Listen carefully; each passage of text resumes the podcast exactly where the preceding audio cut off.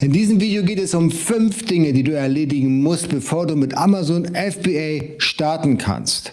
Und diese Dinge sind essentiell, die darfst du nicht vergessen. Bevor du noch das erste Produkt in China sourst, bevor du einkaufst, bevor du die Ware in die Europäische Union importierst, musst du diese fünf Schritte erledigt haben. Welche das sind, erfährst du nach dem Intro.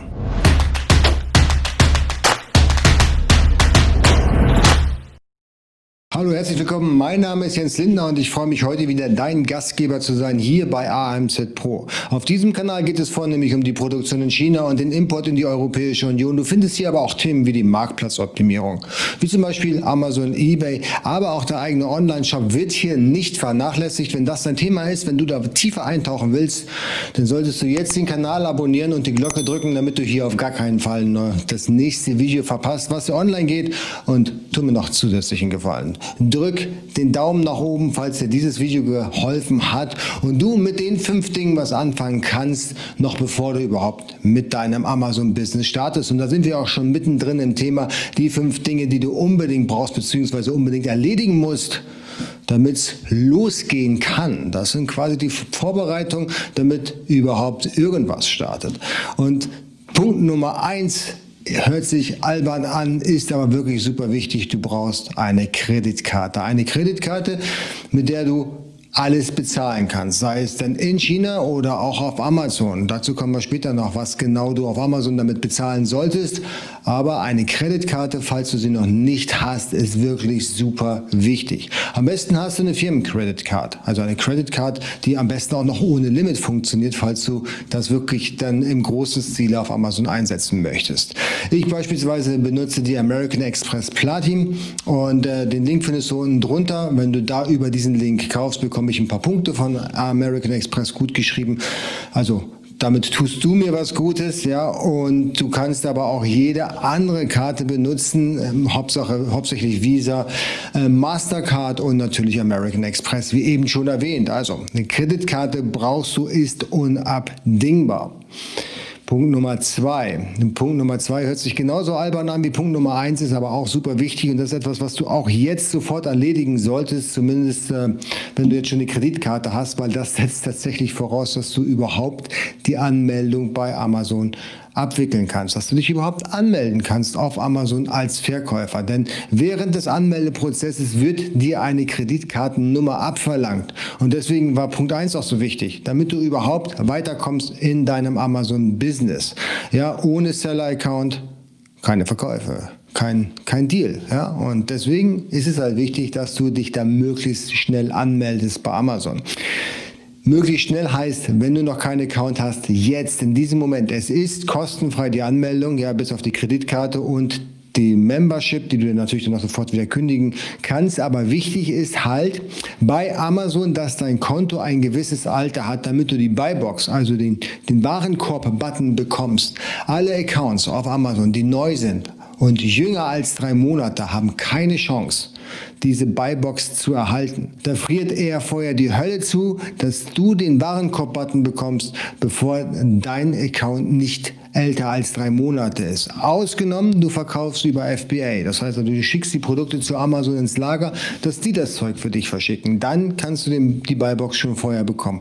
Aber ein Account, der älter ist als drei Monate, hey, der hat auf jeden Fall schon mal die Chance, auch bei FBM, also Fulfillment bei Merchant, wenn du das Zeug bei dir direkt von der Garage aus verschicken möchtest zum Kunden, durchaus den Buyboxen Button zu bekommen. Ja, und deswegen ist es so wichtig, dass du dich sofort anmeldest, dass du einen älteren Account hast, der mindestens schon vor drei Monaten registriert wurde, damit du hier die Funktionalität erhältst. Der nächste Punkt ist, was für ein Produkt willst du eigentlich verkaufen? Vielleicht hast du dir schon Gedanken gemacht, vielleicht bist du schon so ein bisschen in die Recherche reingegangen und hast du schon so ein bisschen die Kategorie rausgesucht.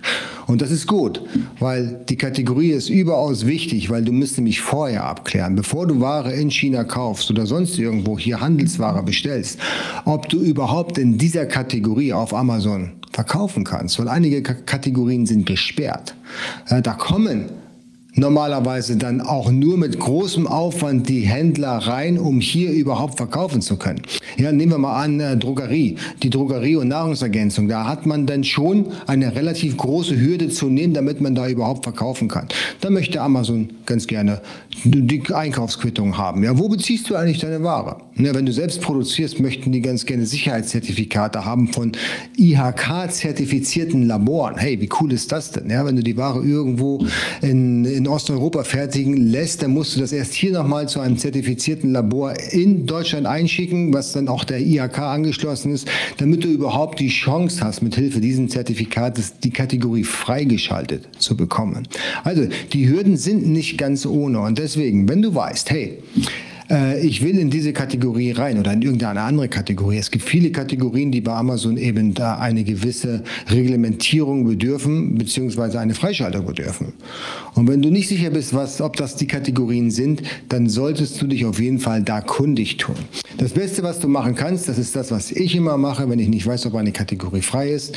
Ich gehe einfach und versuche dort in dieser Kategorie ein Produkt anzubieten.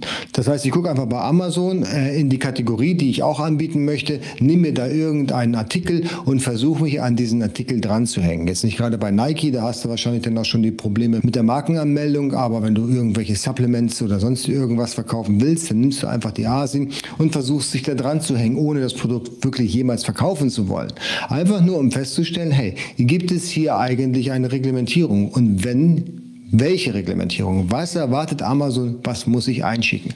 Denn nichts ist ärgerlicher und das kommt so häufig vor, dass die Leute in China haufenweise, containerweise bestellen, lassen sich das Zeug dann hier in die Europäische Union liefern, wollen das dann bei Amazon listen und stellen dann fest, hey, ich kann ja gar nicht listen, weil diese Kategorie ist gesperrt. Ja, und im schlechtesten Falle hast du nicht mal eine Chance dich da listen zu lassen, weil Amazon vielleicht zu diesem Zeitpunkt, wo du es möchtest, gar keinen neuen Verkäufer aufnimmt. Das gibt es auch regelmäßig. Bei Nahrungsergänzung hatten wir das sogar jetzt hier äh, ähm, vor drei oder vier Monaten, dass wir da überhaupt gar keine Beantragung ablaufen lassen konnten bzw. starten konnten, weil Amazon hat hier einfach einen Regel vorgeschoben und gesagt, hey, wir nehmen hier keine neuen Händler auf. Und außerdem solltest du sofort anfangen, wenn du eben in diese Kategorie reinkommst, dass du da schon mal anfängst, Produkte zu listen. Die musst du gar nicht verkaufen, einfach nur listen und lässt sie dann mit null Stückzahlen in deinem Listing stehen oder aber du machst die Artikel so teuer in deinem Listing, dass das bei dir keiner kaufen wird, sondern beim Wettbewerber kaufen wird. Und wer doch bei dir kauft, dann kaufst du es halt bei jemand anders und verschickst es dann direkt zu dem Kunden, der eben so deppert war, das bei dir zum überteuerten Preis einzukaufen. Ja, wichtig ist, dass du in der Kategorie anbietest, dass du immer präsent bist in der Kategorie, weil wenn Amazon mal irgendwann die Reglementierung ändert und sagt, hey, wir wollen jetzt für diese Kategorie auch ähm, die Freischaltung haben, beziehungsweise die Kategorie ist auch gesperrt und der Händler muss sich darauf bewerben, muss sich freischalten lassen. Du bist aber bereits Seller in der Kategorie. Es ist sehr wahrscheinlich, dass du eben dich nicht nochmal neu zertifizieren oder freischalten lassen musst. Du verstehst die Idee dahinter. Also alles, was du jetzt erledigen kannst bei Amazon, was irgendwann mal später zu einer Hürde werden kann, solltest du sofort umsetzen, um spätere Änderungen in der Reglementierung einfach zu umgehen. Alright, und dann sind wir schon bei Nummer 4 und da geht es um das Markenrecht. Du solltest dir im Vorfeld jetzt am besten schon Gedanken machen, wie soll eigentlich meine Marke heißen, wenn du ein eigenes Brand dann eben äh, in Amazon bzw. online etablieren möchtest. Weil wenn du das verpasst, und du gibst deine Bestellung schon in China auf und die sollen da schon deinen Markennamen draufdrucken und plötzlich stellst du fest, hoi, da gibt es meine Marke ja schon am Markt, ich darf die gar nicht mehr benutzen, dann hast du ein echtes Problem, weil das, der Name ist da drauf gedruckt, den kannst du nicht mit dem Radiergummi wegmachen, du musst neu produzieren lassen. Und das ist ziemlich ärgerlich und vor, vor allen Dingen ist das sehr teuer. Und derjenige, der, das, der die Marke innehat, der wird ja sicherlich nicht aufstehen und klatschen und wird sagen, ja, kannst du schon verkaufen, du kannst meinen Namen ruhig benutzen. Entweder nimmt er da hohe horrende Gebühren für, also Lizenzgebühren, oder aber er verbietet es dir komplett. Also das würde ich mir nochmal ganz genau im Vorfeld überlegen, welchen Markennamen möchte ich haben und dann würde ich auch die Anmeldung sofort durchziehen, weil eine Markenanmeldung, das dauert auch eine gewisse Zeit. Ja, du meldest die Marke an, dann musst du es bezahlen, dann wird die Marke, Marke vorläufig eingetragen, dann gibt es eine Widerspruchsfrist und erst dann ist sie rechts gültig, zumindest aus Sicht des Patentamtes oder Markenamtes eingetragen. Und auch erst dann kannst du die Marke bei Amazon anmelden, weil das wäre auch nochmal relativ wichtig, dass du deine Markenregistrierung auch auf Amazon vollziehst, damit du hier noch ein paar Benefits hast. Und der fünfte und letzte Punkt ist das ERP-System. Das ERP-System ist im Prinzip nichts anderes als ein Tool, was die Geschäftsvorfälle, die Bestellungen von Amazon, eBay oder aus seinem eigenen Online-Shop in, in, die Buchführung reinzieht, ja, auf automatische Art und Weise die Rechnung automatisch generiert und direkt an den Kunden rausschickt oder eben jetzt neuerdings auf Amazon hochlädt. Ich weiß, am Anfang wirst du sagen, bei fünf Bestellungen am Tag kann ich das noch manuell, aber das ist nicht skalierbar. Du musst dafür Sorge tragen, dass du skalierbar dein System aufsetzt von Tag 1 an. Weil wenn du jetzt anfängst, alles manuell zu machen, ja, und später hast du mal eine Steuerprüfung. Ja, und da gab es noch kein ERP-System und du hast keine digitale Buchführung gehabt. Dann hast du ganz schöne Schwierigkeiten. Vor allen Dingen wird dir das immer wieder auf die Füße fallen. Diese Sünde am Anfang manuell gearbeitet zu haben, wird dich immer wieder einholen. Tu das nicht. Investiere ein paar Euro pro Monat und hol dir ein vernünftiges ERP-System. Es gibt so viele da draußen, die zum Teil sogar recht überschaubar von den Kosten sind. Zum Beispiel Dream Robot, das ist etwas, was wir benutzen. JTL, das ist auch etwas, was wir benutzen. Afterbuy, das benutzen wir auch. Ja, Plenty Markers, das benutzen wir nicht. Und ähm, noch andere Tools, ja, Bilby und äh, Arma Invoice zum Beispiel, wenn du jetzt nur mit Amazon arbeiten möchtest. Also da gibt es verschiedene Tools. Am besten sprichst du das dann mit deinem Steuerberater ab, welches Tool er bevorzugt. Und noch ein Bonuspunkt, den ich dir mit hier auf den Weg geben möchte, der ebenso wichtig ist. Besorge dir einen vernünftigen Steuerberater, der Ahnung hat von E-Commerce, der weiß, wie man skalierbar Datensätze einlädt. Ja, nimm nicht deinen Dorfsteuerberater, der von E-Commerce keine Ahnung hat, der noch nie gehört hat, dass man sich äh, beispielsweise Dativ Datensätze reinladen kann oder wie man dann mit Amazon-Rechnungen umgeht. Es gibt so viele großartige Steuerberater da draußen, die für dich die Buchführung übernehmen, skalierbar. Die müssen nicht in deinem Ort sitzen. Ich sehe meinen Steuerberater einmal im Jahr, das reicht mir auch.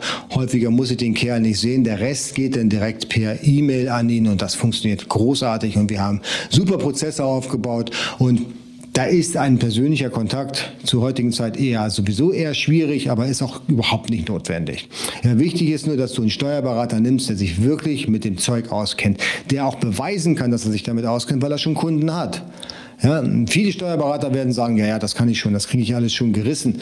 Ja, aber ähm, E-Commerce über verschiedene Plattformen mit verschiedenen Geschäftskonten, ja, also dein, dein, dein Bankkonto, PayPal, Klarna, was du auch noch immer da am Start hast, das Ganze zusammenzubringen in eine wirklich nachvollziehbare digitale Buchführung, das ist nicht etwas, was jeder Steuerberater wirklich drauf hat. Und deswegen such dir bitte einen, der weiß, wie es funktioniert. Alright, das waren also fünf Punkte plus eins, was du vorher erledigen musst, bevor du überhaupt mit dem Amazon-Business anfangen kannst. Wenn dir das Video gefallen hat, dann bitte den Kanal abonnieren, die Glocke drücken. Und wenn du das nicht willst, weder abonnieren noch die Glocke drücken, dann machen wir jetzt einen Deal. Dann schreibst du mir dafür unten einen Kommentar, was du von den fünf Punkten hältst. Ja, und danach, nachdem du den Kommentar geschrieben hast, drückst du den Daumen nach oben und wir sehen uns beim nächsten Video. Tschüss.